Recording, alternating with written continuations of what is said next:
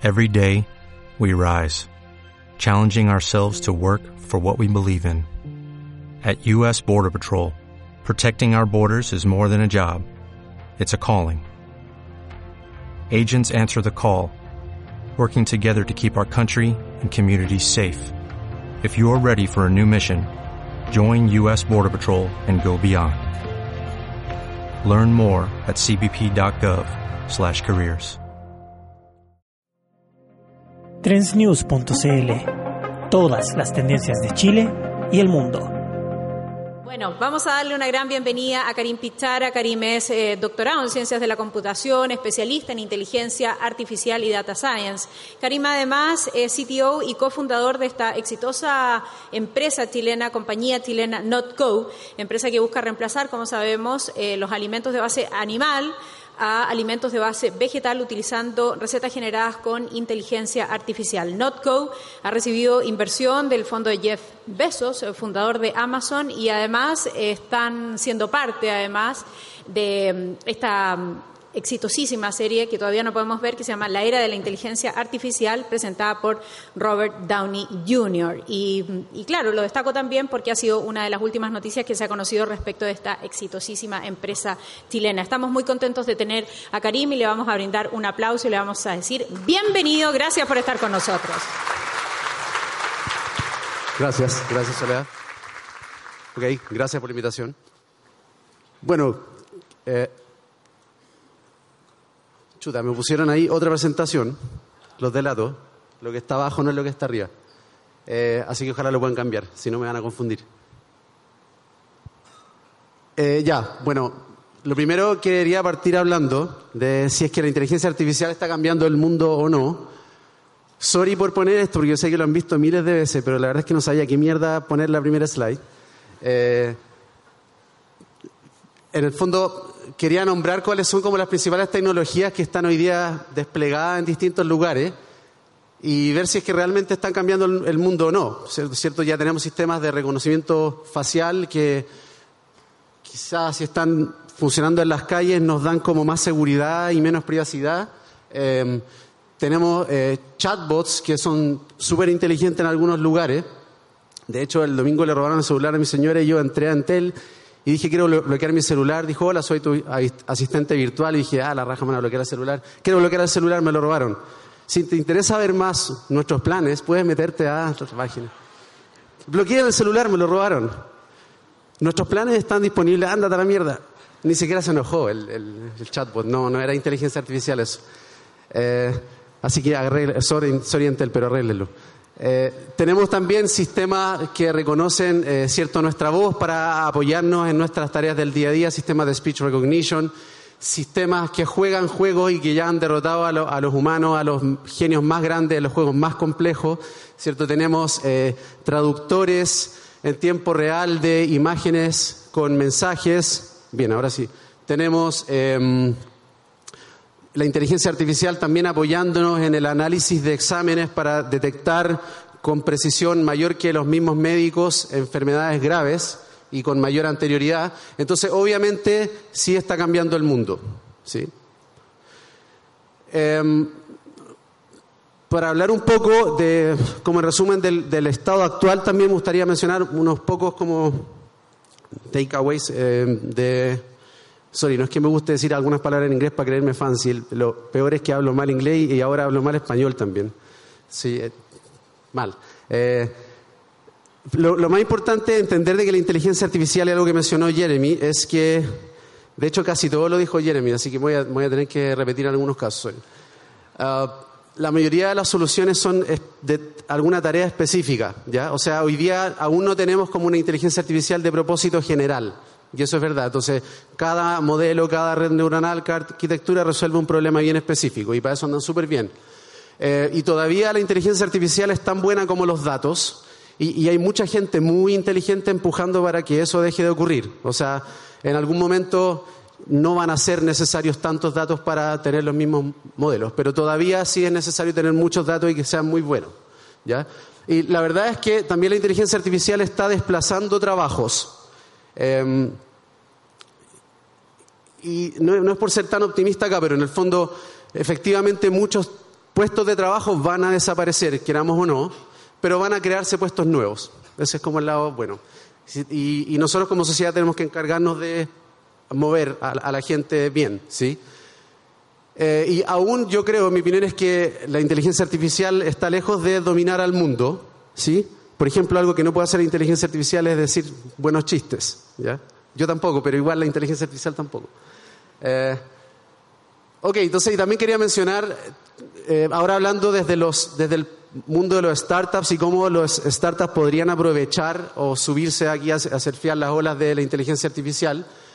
Em, yo creo que hay como tres pilares principales, hay varios otros, pero quería mencionar estos tres. Y lo primero es como tener una necesidad, encontrar una necesidad, algún problema que, esté no resuelto, em, alguna tarea donde los humanos andamos mal o no lo, hacemos, no lo hacemos lo suficientemente bien, y algunas, algunos trabajos donde la automatización es un must. ¿ya? Por ejemplo, cuando hay, si uno no automatiza esto, la empresa no puede existir. ¿ya? No, de nuevo, no en pro de quitarle el trabajo a los humanos, sino que en pro de crear nuevas organizaciones que necesiten estas tareas automatizadas. Y el otro pilar fuerte son los datos, obviamente, porque hoy aún necesitamos muchos y buenos datos para entrenar estos sistemas. Em, entonces hay que ver bien si es que la web nos puede proveer de información valiosa. Hay mucha información en la web y mucha información que aún no se utiliza y mucha información desordenada, dispersa, que si, lo, si trabajamos muy duro podemos obtener datos muy valiosos que otros quizás no se han preocupado de obtener. Eh, también hay equipos sofisticados, equipos científicos que nos permiten de una forma semiautomática adquirir datos nuevos que no existen y que también nos entregan puntos de vista muy valiosos sobre eh, un montón de cosas. Y también, ¿por qué no considerar la opción de los datos manuales? ¿ya? Que muchas veces no hay de otra y hay que tener la paciencia de construir datos manuales, algo que hacemos en Notco, y, lo bueno de eso es que nos deja en una ventaja competitiva sobre alguien que quiera entrar en, el mismo juego. y, el tercer punto, y que quizás es el más importante, yo sé que los dos primeros son obvios para ustedes, quizás el tercero no es tan obvio, es que tenemos que preocuparnos de capturar de alguna manera estos insights que nos da la inteligencia artificial en nuestra organización para construir valor. No, sé, en, el fondo la idea es como movernos un poco y salir un poco de lo que son los modelos predictivos y pasarnos más a lo que son los modelos que entienden lo que está ocurriendo, que aprenden a representar los datos que tenemos de una mejor forma, porque ahí es donde ocurre como el, el quiebre, ¿cierto? Donde la inteligencia artificial realmente nos entrega valor. Tenemos que detectar eso y ahí generar y guardar ese valor y no seguir usando la inteligencia artificial como una caja negra. Y algunas preguntas relevantes si es que estamos pensando en, crear organizaciones o startups con, inteligencia artificial. Es lo primero si es que realmente va a ser nuestro em, activo principal, ¿ya? Porque es verdad que hay mucha tentación de usar AI, nos sirve para levantar plata y nos sirve un montón de cosas, pero tenemos que estar seguros de que va a ser un activo principal porque si no tarde o temprano eso nos va a pasar la cuenta.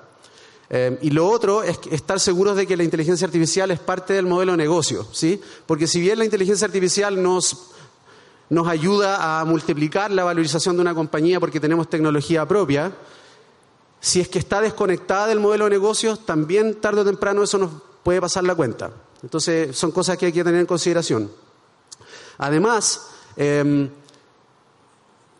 si es que lo que vamos a hacer es muy fácil de replicar, también es un problema. Y es algo que preguntan mucho los inversionistas, como ¿cuánto, se demora, ¿cuánto me demoro yo con toda la plata que tengo en contratar 50 personas mejores que todos ustedes y hacer lo mismo que hicieron ustedes? Así de, dura es la pregunta. Y la hacen. Y entonces, si es que uno no se ha preocupado de eso, puede ser que el otro se demore en tres días. Entonces tenemos que tener cuidado. ¿Y cómo podemos generar esa distancia? Entender primero que Hoy, gracias a mucha gente alrededor del mundo, existen librerías con modelos muy, muy implementados de inteligencia artificial y machine learning y casi que hoy día un ingeniero en computación que, entiende más o menos cómo funciona esto, en minutos te puede tener desplegado un modelo muy fancy, eh, capaz de operar y resolver problemas muy eh, desafiantes incluso. ¿sí? Entonces, ¿cómo generamos esta distancia si hoy día es tan, tan simple para algunos levantar este tipo de modelos? Tenemos que preocuparnos de eso. Ojalá desarrollar modelos más propios, más conectados con el contexto. Em, considerar, por ejemplo, que la generación de datos es clave y datos privados es clave en el contexto de la organización. Entonces, si tenemos datos que nos costó un montón de construir, esa es una distancia, porque cualquier competidor va a tener que pasar y vivir lo mismo. Eh, lo otro que también siento yo que es relevante, que es parte de nuestro contexto en Notco, es que si, si la cadena de valor que construimos adentro involucra al humano en el loop, eso eh, también genera distancia con potenciales competidores porque en el fondo el humano tiene que empezar a, a, aprender cómo interactuar con la inteligencia artificial y también la inteligencia artificial tiene que tener módulos y una dinámica de interacción con humanos y eso toma tiempo, tiempo para preparar a las personas, tiempo para nosotros mismos de entender cómo funciona esto y cómo se genera el valor. Entonces, a veces automatizar todo no es, eh, eh, tiene su, su costo, ¿cierto? Y lo otro que es muy relevante es asegurarnos de que la inteligencia artificial mejora en el tiempo. Porque si tenemos algo que no mejora en el tiempo, en algún momento va a ser malo.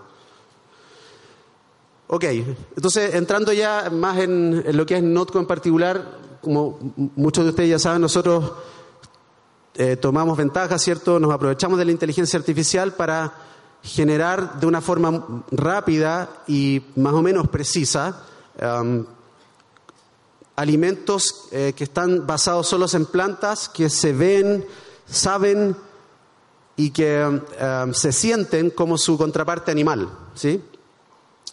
Y este es Giuseppe, ¿cierto? Que es nuestro sistema de inteligencia artificial.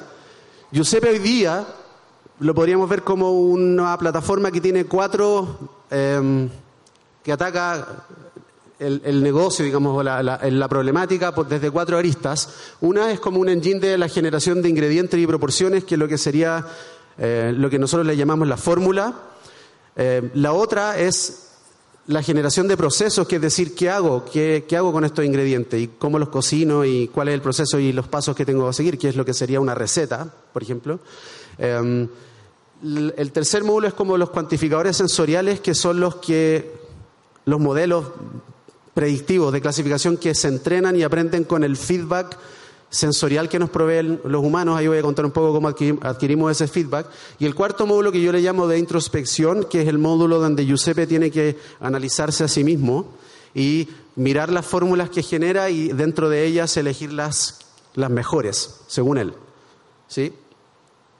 Y este es como el, el loop de entrenamiento que se vive diariamente en Notco, donde todo parte por el requerimiento de un, de un alimento basado en animales, y Notco empieza a correr y genera estas recetas que luego él mismo selecciona una, una, cantidad y van hacia los chefs. Los que estuvieron afuera en el stand vieron quizás un poco la interfaz. Um, y los chefs que están dentro del equipo de Machine Learning se encargan de cocinar estas recetas y además sugerir alternativas según su experiencia para mejorar algunas. Y cocinan esa receta. Entonces generan estas muestras y van ahí, se pasean por, el, por toda la compañía y ofreciéndole muestras a toda la gente. Ojalá la mayor cantidad de gente eh, las pruebe, ¿cierto? Y ellos tienen la obligación de responder una encuesta, un link que les llega al teléfono. Ahí la tecnología se respira, ¿cierto? Eh, entonces contestan esa encuesta y es, todos esos datos van de vuelta a nuestra base de datos que sería como el feedback o, el, los labels de, que nosotros ocupamos para entrenar ahí esos modelos sensoriales. Y entran de vuelta a la base de datos. Ese loop se vive diariamente, o sea, de verdad que todos los días toda la gente tiene que probar estas cosas. Por eso todos están con sobrepeso en Notco, es inevitable. Eh, ¿Cuáles son nuestras fu fuentes de datos? Yendo un poco más al, al detalle. Eh, porque una cosa son las recetas que nos dan como una visión macro de cómo cocinar las cosas, pero también acá sobre todo en, los módulos que encuentran estos ingredientes que generan estas combinaciones mágicas. Eh, como lo, vemos, quizás el ejemplo más claro es la leche, como cuando se com, combina la piña con el repollo, algo que una persona nunca habría hecho, nunca habría combinado y que incluso a priori genera como rechazo ver esa combinación. Para eso se necesita información un poquito más como de bajo nivel o más al detalle. Entonces nosotros tenemos datos que son descriptores eh, químico-moleculares, físicos y nutricionales que básicamente funcionan como un proxy para la percepción sensorial del, del, de los productos. ¿ya? Eh, y desde ahí partió la idea de Notco, del, oye, ¿tú creéis que todos estos números eh, porque en estos números ningún número dice el sabor, ningún número te dice la textura. ¿Tú crees que acá eh, está escondido, latente de alguna manera la percepción sensorial? No sé, pues veamos. Y ahí partió la, compañía, cuando vimos que efectivamente teníamos algo. Em, tenemos entonces las muchas recetas que hemos sacado de la web y eso, eso sí es como, es ya más big data porque son del orden del millón o más de un millón de recetas que uno puede encontrar en la web. Em, tenemos las recetas de los chefs que son distintas a las de la web por, principalmente porque esas recetas tienen el feedback de las personas, las de la web no lo tienen, ¿cierto? Em, tienen imágenes también que los, chefs sacan de, las de las muestras, esas también están en la web. Y además tenemos datos científicos, que son maquinarias que nuestro equipo de, científicos decidió que, que nos pueden entregar como un punto de vista diferente de la comida con datos sin precedentes que, según ellos, ¿cierto?, podría ayudar a ser como más preciso el modelo y también ayudarnos a entender un poco más de, cosas a futuro de los alimentos como temas que tienen que ver con la microbiología, vida útil y un montón de cosas. Entonces, todos esos datos forman parte de, la gran base de datos que, es parte, que entrena Giuseppe en el día a día. Esto nos costó mucho trabajo, ¿ya? Eh, nosotros ¿Qué hicimos con las recetas que sacamos de la web? Porque es re fácil ir a la web y sacar recetas. Un scrapping que en un par de horas uno lo puede tener. Incluso hay bases de datos listas para bajar.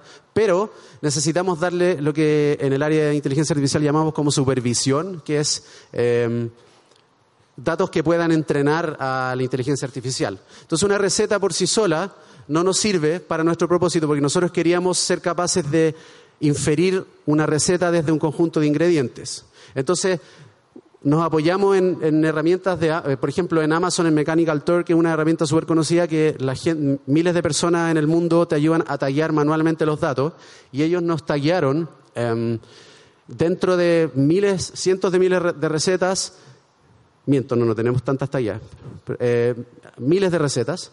Eh, por ejemplo, mira, acá hay un ingrediente, esto es una herramienta, por ejemplo, esto es un cuchillo, esto es una olla, son herramientas.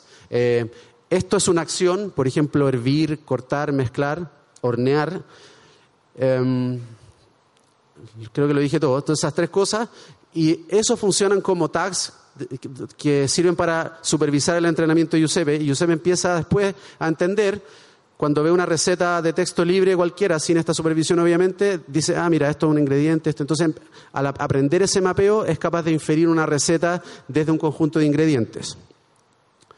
Eh, y obviamente ahí hay procesamiento de lenguaje natural y varias cosas bien entretenidas. Em, este es el loop que yo les mencionaba donde los chefs cocinan diariamente las muestras. Acá algo que agregar es que estas como nuevas em, entradas de entrenamiento a la base de datos pasan por un filtro de un curador de datos. O sea, en el fondo los chefs cocinan las muestras, la gente la prueba, algunas les, y ocurre siempre, a alguien le gusta esto, a alguien la misma muestra no le gusta, si es muy subjetivo el tema del sabor, ¿cierto? Eh, responde a la encuesta, va a la base de datos y un curador de datos va y tiene que editar em, y revisar de que no hayan errores de tipeo, porque los chefs básicamente tipean la receta con texto libre, no, no la generan ninguna estructura muy, muy empaquetada. ¿cierto? Y la curación de los datos es muy relevante. De hecho, lo que más le molesta a Giuseppe es cuando los datos vienen con errores, porque ahí es como que alguien te está enseñando mal, ¿cierto? Entonces Giuseppe se puede poner muy mala onda y, bien feo y los curadores de datos saben que están ahí.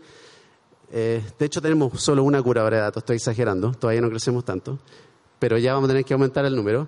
Y la idea es que no hayan errores en el inglés, ¿cierto? Que no hayan errores en los tags eh, que se le agregan a las recetas y todo eso. Esto es un em, ejemplo de la interfaz de Giuseppe, que es la que vieron afuera, un pantallazo donde todo parte, ¿cierto?, por la, el requerimiento, se llama GUI-CP, de Graphical User Interface. Eh, Neville, que es el ingeniero a cargo de la, de la interfaz visual, es muy creativo con los nombres. Y él entonces, bueno, le puso ese nombre. Y el, la, todo parte por la, elegir el target, ¿cierto? Que puede ser, por ejemplo, ahí un, un, atún. Y después vienen esta, esta, como serie de tiempo que va avanzando. Cada puntito es una fórmula. En el eje Y tenemos como una, una medida de score o de fit de la fórmula que está generando, que es un score teórico que nos ayuda a esta introspección, a la, selección de las mejores fórmulas. La interfaz es, viva, ¿cierto? Ustedes pueden ir cliqueando en cada punto y van cambiando las fórmulas, la tabla nutricional. Tenemos arriba, eso se puede ver que es el clasificador de sabor que se entrena con el feedback sensorial humano. Tenemos clasificadores de color también que se entrenan con el feedback desde las imágenes que sacan los chefs, donde ahí automáticamente inferimos el color. Eh, el Ingredient Cloud básicamente es como un resumen visual de cuáles han sido los ingredientes más importantes a lo largo de las fórmulas que se van generando. El, abajo a la izquierda está la parte de introspección, que es, eh, es la forma en que estamos mirando nosotros las fórmulas que vamos generando, ese clustering que se ve ahí nos da una idea en un espacio reducido de dimensiones, porque el clustering vive, en muchas más variables, ¿cierto? Pero ahí nos muestra solo en dos dimensiones, que eso se llama embedding para los que están metidos en el área. Em, como las familias de fórmulas que se han ido generando. Entonces la idea es no perdernos de ninguna familia, porque puede ser de que por ahí alguna familia sea muy interesante y nos genere eh, conocimiento relevante. Entonces la introspección se encarga de asegurar de seleccionar desde todas partes, básicamente, las que parecieran ser las mejores. Em, allá está la preparación, ¿cierto? Y allá están más detalles de la fórmula. Esa es la versión actual, esto cambia muy rápido. Tenemos un equipo entero dedicado a la parte de visualización de datos dentro de Notco. Eh, ¿Cuáles son los siguientes pasos? Hoy Giuseppe es como un chef artificial, porque Giuseppe nos da, nos ayuda a resolver muy rápido el tema de generar un prototipo, que es lo que nosotros llamamos a un producto que no está listo para ser escalado, para llegar a la góndola. Entonces allá está la Not Milk en la cocina, es muy distinto a tener la Not Milk en la línea de producción. hoy esa, esa, iteración nos toma meses y por eso nos llegan todas las puteadas de las redes sociales, ya vos cuándo la leche, ya vos cuándo y nosotros así no sabemos cuándo, porque eso toma mucho tiempo. Eh, hay que resolver problemas de vida útil, resolver problemas de mm, resistencia del producto en, los pipelines industriales, resistencia quizá a los procesos de pasteurización. Ahí hay un montón de variables en juego que hoy las manejan las personas que están encargadas del escalamiento de producto y queremos que Giuseppe empiece a entender al respecto. Entonces, una de las metas del 2020 es tener la primera versión de la base de datos con todas las variables de escalamiento que nos van a permitir entrenar a Giuseppe en ese ámbito y que ojalá los prototipos que generemos ya vengan muy, muy cercanos a lo que es un, producto escalable, ¿sí? Y quizás reducir una, iteración de seis meses o ocho meses a tres semanas, cuatro semanas. Sería genial. Otra parte relevante, em, ya más desde la parte de inteligencia artificial, es que, es que nosotros queremos y nuestra ambición es que Giuseppe se acabas de preguntar o de responder preguntas más como de propósito general, porque hoy día como buen algoritmo de inteligencia artificial es súper como específico por tarea, donde el tipo solo te dice, dime un target y yo te doy la receta, pero nosotros queremos que nos apoye más allá, queremos que esté caminando entre medio de la oficina y preguntando cómo te sientes hoy, qué quieres comer y un montón de cosas, y, eso es como muy en el futuro, pero el, lo que queremos en el 2020 es que Giuseppe sea capaz de responder preguntas un poco más flexibles. Por ejemplo, oye, mira, eh, recréame esta forma, esta fórmula, esta receta en versión postre.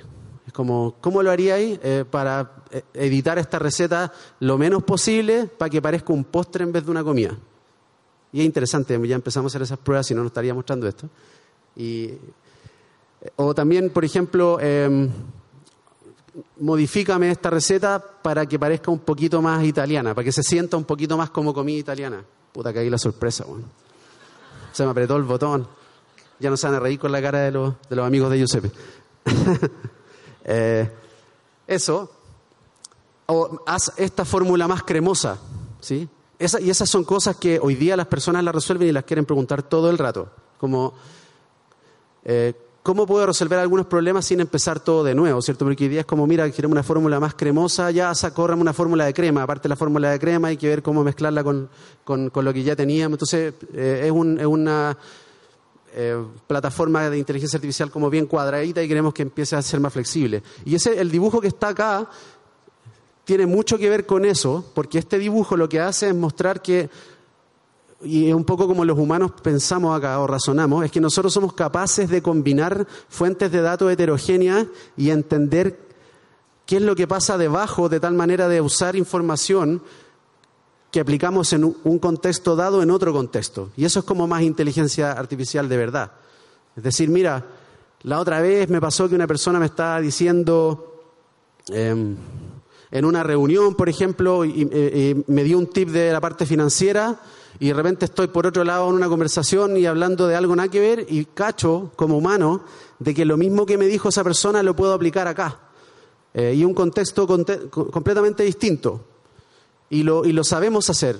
Eso es lo que queremos lograr con la inteligencia artificial. Y, se, han, logrado cosas súper buenas en otros contextos, como en análisis de texto, en los traductores, eh, de entre idiomas, ¿cierto? Y, nosotros queremos hacer lo mismo, quizás más ambicioso, pero queremos lograr lo mismo en la parte de la ciencia de los alimentos, que es decir, si yo le muestro a Giuseppe una foto de un alimento y además una receta y además una persona diciendo que le gustó esta receta y el texto y los ingredientes, y de repente puede ser que en algún momento no tenga toda esa información y le muestre a una persona que diga quiero comer algo bueno y que tenga frutilla y tratar de razonar de forma cruzada con información incompleta y reutilizar patrones que aprendió en otro contexto de la, de la ciencia de los alimentos también, pero un poquito diferente en este otro, para sentir que tenemos una inteligencia más de propósito general, que es lo que toda la humanidad está buscando en muchos, en muchos ámbitos. Esos son los planes que tenemos para este año, son ambiciosos, pero estamos trabajando muy duro para eso. Y ahora sí, la sorpresa que ya embarré, pero muchas gracias. trendsnews.cl Síguenos y sé parte del futuro. ¿No te encantaría tener 100 dólares extra en tu bolsillo? Haz que un experto bilingüe de TurboTax declare tus impuestos para el 31 de marzo y obtén 100 dólares de vuelta al instante.